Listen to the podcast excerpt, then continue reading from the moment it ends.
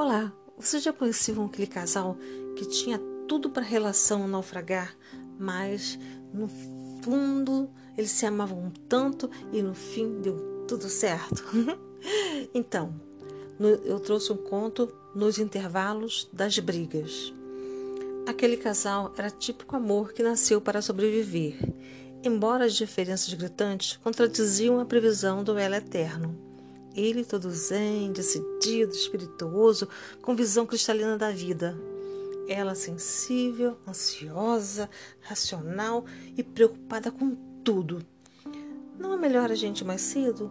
Não gosto daquela estrada à noite, tem pouca iluminação e você acelera demais nas curvas.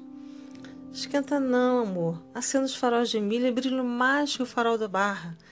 Eu sou piloto de fuga, esqueceu? E excesso de cuidado, escassez de aventura. Fica rindo das minhas advertências, seu chato. Para tudo que Lu temia, Ed tinha uma resposta sedativa. Por essa razão, a mulher repetia com frequência: Você é minha camomila, Ed. Nem tudo, porém, era calmaria entre eles. Por vezes, com palavras afiadas, se arranhava com uma agulha e o antigo disco de vinil. Quando o móvel estava desnivelado, a agulha desalinhava, fazendo estragos no LP.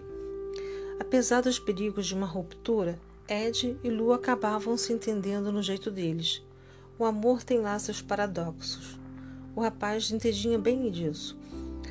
Tanto que escreveu na traseira do jipe: Amar é prender-se a quem se ama. Não viviam juntos por imposição. Foi uma escolha mútua e consensual e nos intervalos das brigas foram felizes para sempre. Eu sou de Janeira Luz e peço a vocês que compartilhem, que me busquem nas redes sociais e agradeço muito a presença de vocês nesse podcast. Beijos!